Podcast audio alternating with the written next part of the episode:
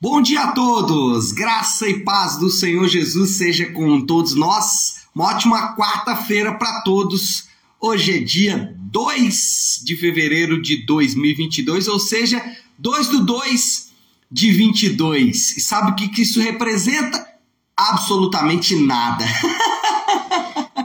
não, não representa absolutamente nada. Só uma coincidência que hoje é dia 2 de 2 de 2022. Bom, seja muito bem-vindo aí ao nosso devocional de hoje, começando com muita alegria, né? Hoje vamos falar de Gênesis 25 a 27. Entramos agora na história do Isaac. Passamos por Abraão Agora vamos falar um pouco sobre o Isaac. Eu quero destacar com vocês aqui o texto que está em Gênesis 26, 3, que diz assim: Gênesis 26, 3. A, é, permaneça nesta terra mais um pouco, e eu estarei com você e o abençoarei, porque a você e a seus descendentes darei todas esta, estas terras e confirmarei o juramento que fiz a seu pai Abraão. Então, o que acontece aqui? Isaac está enfrentando o mesmo problema que o Abraão enfrentou, um problema de fome, de seca, de dificuldade na parte norte ali é, da Palestina, e ele vai um pouco mais ao sul ali onde habitavam os filisteus, a terra de Gerar. E uh, só que Deus fala: não desça mais, não vá para a região do Egito, até porque eles não poderiam ir para ali naquele momento. Havia uma promessa de que eles iriam para o Egito, mas isso aconteceria um tempo depois, e sabemos que de fato aconteceu na época de Jacó com José. Mas qual é o ponto? Quando Deus é, instrui Isaac a permanecer ali na terra de Gerar, no sul da Palestina, ele também reafirma a sua aliança, reafirma a sua promessa. E assim como Abraão, que recebeu a mensagem evangélica, a mensagem das boas novas, né? Ele recebeu o evangelho, as boas novas. Isaac também recebeu a mensagem das boas novas. E aqui nós temos a mensagem de Deus para o Isaac, dizendo para ele: Olha, Isaac, permaneça na terra, é, permaneça nesta terra e mais, eu vou confirmar em você e nos seus descendentes a promessa que fiz a seu pai Abraão, o juramento que fiz a seu pai Abraão, eu vou confirmar em você também. Então Deus reafirma o juramento, reafirma a aliança, reafirma a promessa para o seu o seu descendente, aliás, Deus reafirma a sua promessa para o descendente de Abraão, para Isaac. A promessa de Deus e o juramento de Deus, ele demonstra algo. As promessas de Deus, elas não apenas são formas de deixar o nosso coração mais alegre, mas também as promessas de Deus demonstram o caráter de Deus os juramentos de Deus e as ações de Deus durante toda a história mostram o caráter de Deus, quem Deus é. Eu lembro de uma história, alguns anos atrás, quando eu é, fazia parte de uma outra igreja, que alguns, algumas pessoas da igreja estavam falando mal do pastor. E aí os membros procuraram o pastor e falaram: Pastor, mas isso é um absurdo, que o fulano falou mal do senhor, por que isso, por que aquilo? Começaram a falar mal das pessoas que estavam falando do pastor. O pastor falou: Olha, para, para, para, para, para, gente. Nós não podemos igualar no caráter, porque as nossas ações demonstram o nosso caráter. Eu estou contando essa história porque as ações de Deus mostram o caráter de Deus, mostra quem Deus é. E a primeira coisa que eu queria destacar é que Deus ele amou os filhos de Abraão ainda que não houvesse motivo. Por que, que Deus deveria amar os filhos de Abraão? Por que, que Deus deveria amar Abraão? Qual o motivo? Será que é, os filhos de Abraão eles eram mais inteligentes do que os outros? Será que os filhos de Abraão eram mais santos do, do que os outros? Será que os filhos de Abraão eram reserva moral? Não, não era nada disso. Pelo contrário, né? Os filhos de Abraão, como Abraão, eram adoradores de outros deuses. Vieram de uma terra pagã, os filhos de Abraão cometeram pecados aos borbotões, né? Como qualquer outro ser humano. Eles nunca foram reserva moral. Então, por que, que Deus amou estes homens? E aí, se a gente for olhar né, a história dos homens da Bíblia, esses dias eu estava conversando com uma pessoa, e aí eu falei, ah, eu gosto muito de Davi, porque a história de Davi sempre me chama muita atenção. Não, eu não gosto de Davi, porque Davi ouviu, provavelmente ouviu aí nas redes sociais e aí falou: não, Davi, Davi ele foi violento, ele colocou o amigo dele para morrer na frente de batalha. Eu falei: é verdade, Davi fez isso. Moisés também era um assassino. Para quem não sabe, Moisés era um assassino. Elias sofria com muitos problemas emocionais, psicológicos. Elias tinha esses problemas nessa, nessa área. Jeremias, Ezequiel, todos os profetas, os homens da, da Bíblia, os próprios apóstolos sofreram seus problemas, tiveram seus problemas. Né? E aí eu falei com esse essa pessoa, né, que, que falou: "Ah, eu gosto muito de Davi porque ele colocou o amigo dele para morrer". Eu disse o seguinte: "Olha, nós fazemos a mesma coisa, só que com um formato diferente. Nós talvez não vamos colocar os nossos amigos para morrer na frente de batalha, mas por muito menos nós vamos falar mal de pessoas que comem na nossa mesa. É, por muito pouco vamos falar mentiras relacionadas a pessoas que nos ajudaram em algum momento. Isso acontece. Por quê? Porque os filhos de Abraão, eles não são reserva moral. Agora a pergunta que surge é: por que, que Deus nos amou tanto? Por que Deus nos amou? Será que havia um motivo? O que, que será que a gente fez para Deus nos amar? E a Bíblia não diz só que Deus nos ama, ele diz que Deus nos amou de tal maneira que deu o seu filho para morrer em nosso lugar. Então é um amor assim impressionante. Por que, que Deus nos amou? Havia algum motivo em nós? Não. Deus nos amou simplesmente por causa do seu caráter. Porque o caráter de Deus faz parte do caráter de Deus amar. Deus amou com base no seu próprio amor. E, com base no seu próprio amor, não existe nada em nós também que, po que pode afastar o amor de Deus. Não existe nada em nós mesmos que pode fazer com que o amor de Deus não seja tão pleno como ele é. Então, os filhos de Abraão foram amados por Deus. Mas tem mais. Ele, Deus, os conduziu soberanamente de acordo com a sua vontade. Deus, de forma soberana, foi conduzindo os filhos de Abraão. Os descendentes de Abraão não sabiam, mas Deus estava conduzindo a história. Isso é verdade. Eles não sabiam, os filhos de Abraão não, não tiveram é, nenhuma revelação anterior, eles só sabiam que existia uma promessa.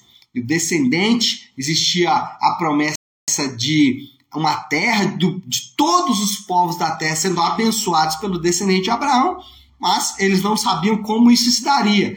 Eles confiaram na soberania de Deus e Deus foi conduzindo de acordo com a sua vontade. E quando a gente fala de vontade de Deus, de soberania de Deus, isso causa muitos problemas para muitas pessoas. Por quê? Porque as pessoas não conseguem entender um Deus que é soberano, as pessoas não conseguem entender um Deus que tem os seus planos e ao mesmo tempo, um Deus até de amor, como falamos agora há pouco, e ao mesmo tempo é, aliar esse Deus soberano, que é um Deus de amor, com as é, dificuldades e com as dores da vida. Eles dizem o seguinte: quando existe uma dor, isso não é vontade de Deus. Ora, nós não, nós, nós, nós não podemos afirmar isso por um motivo muito simples. Aliás, por dois motivos. Primeiro, de forma empírica porque as dores e lutas estão aí. Nós podemos presenciar isso. Se a vontade de Deus não fosse as dores, as lutas elas não estavam aí. Elas estão aí porque Deus quer, porque Deus é soberano. E segundo, se Deus não contasse com as e dificuldades da vida, nós teríamos que arrancar toda a Bíblia e jogar fora, porque os homens da Bíblia viveram lutas e dificuldades. Agora, muitas vezes as pessoas estão buscando a vontade de Deus buscando saber o que Deus quer para elas, mas não para dar glória a Deus. Eles estão buscando a vontade de Deus para fugir dos problemas. Então eu não quero a vontade de Deus, eu quero alguma coisa que me faça escapar dos problemas. Então Deus é soberano. mesmo quando nós somos conduzidos a dores e problemas. Nosso amigo Jó é o exemplo disso, né? Soberania de Deus não nos impede de orar e descansar. Domingo vou falar sobre oração no culto da Igreja Nave. Soberania de Deus não impede de orar e também de descansar. E terceiro, então Deus amou, Deus é soberano, Deus sempre foi fiel, mesmo diante da infidelidade dos filhos de Abraão. Os filhos de Abraão rejeitaram a aliança com frequência. E aí basta uma analisada rápida na Bíblia que nós vamos perceber que os filhos de Abraão, de tempos em tempos, precisavam ser recordados da aliança, porque eles rejeitavam a aliança com uma frequência absurda.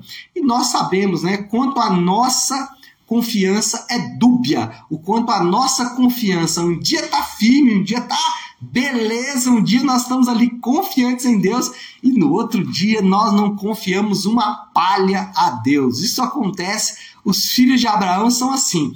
O que nós temos que sempre lembrar é que Deus é fiel mesmo quando os filhos de Abraão não são fiéis. Deus continua sendo fiel mesmo quando não somos fiéis, e isso é maravilhoso. Isso nos dá uma segurança, um conforto muito grande. Por quê? Porque a nossa confiança ela é dúbia. Eu gosto de usar uma analogia para falar da confiança, que é uma analogia inclusive bíblica, né? O, o, é, o profeta, o apóstolo Tiago, ele usou é, lá no seu livro para falar sobre a onda do mar ele diz que homens assim são como a onda do mar, né? Um dia está lá na frente, lá na orla, outro dia está lá no fundo do mar. Então, é como a onda do mar. Um dia está na frente, um dia está atrás. Essa é a nossa confiança às vezes. Um dia estamos firmes, no outro dia não estamos firmes. Por quê? Porque nós confiamos às vezes em Deus, mas também confiamos no dinheiro. Confiamos às vezes em Deus, mas confiamos também em coisas que são até boas mas que muitas vezes ou em algumas vezes podem nos decepcionar, como família, por exemplo. Confiamos em Deus, mas confiamos também que a família é a fonte da nossa alegria. Confiança é simplesmente fonte da alegria. Confiança, fé, fonte da saciedade. Então, confiamos em Deus, mas confiamos também na saúde. O dia que perde a saúde, aí a confiança em Deus vai por água abaixo. E assim por diante. A pergunta que fica para mim e para você é: será que eu confio em Deus? Será que eu confio de fato em Deus? Quando eu falo que confio em Deus, eu confio mesmo. Ou eu confio em Deus deixando ali uma porta de saída, deixando uma alternativa caso a confiança de Deus não der certo. A gente sabe que a gente é muito assim, né? E não deveríamos ser assim. Deveríamos, como disse o texto aqui para Isaac, permanecer. Então, permaneça firme no Senhor, permaneça firme confiando em Deus. Bom, qual é a moral da história então? Qual é o resumo de tudo isso para a gente orar? O resumo é muito simples. As promessas de Deus não dependem de outra coisa a não ser do seu caráter. As promessas de Deus não dependem de outra coisa que não seja o seu caráter, isso é maravilhoso. As promessas de Deus estão baseadas no caráter de Deus, e o caráter de Deus, nós sabemos, né? Ele é imutável e mais, nós podemos conhecer o caráter de Deus ao ler as Escrituras. Podemos ver ali o seu amor, a sua bondade, sua misericórdia e assim por diante. Então, qual é o desafio de hoje?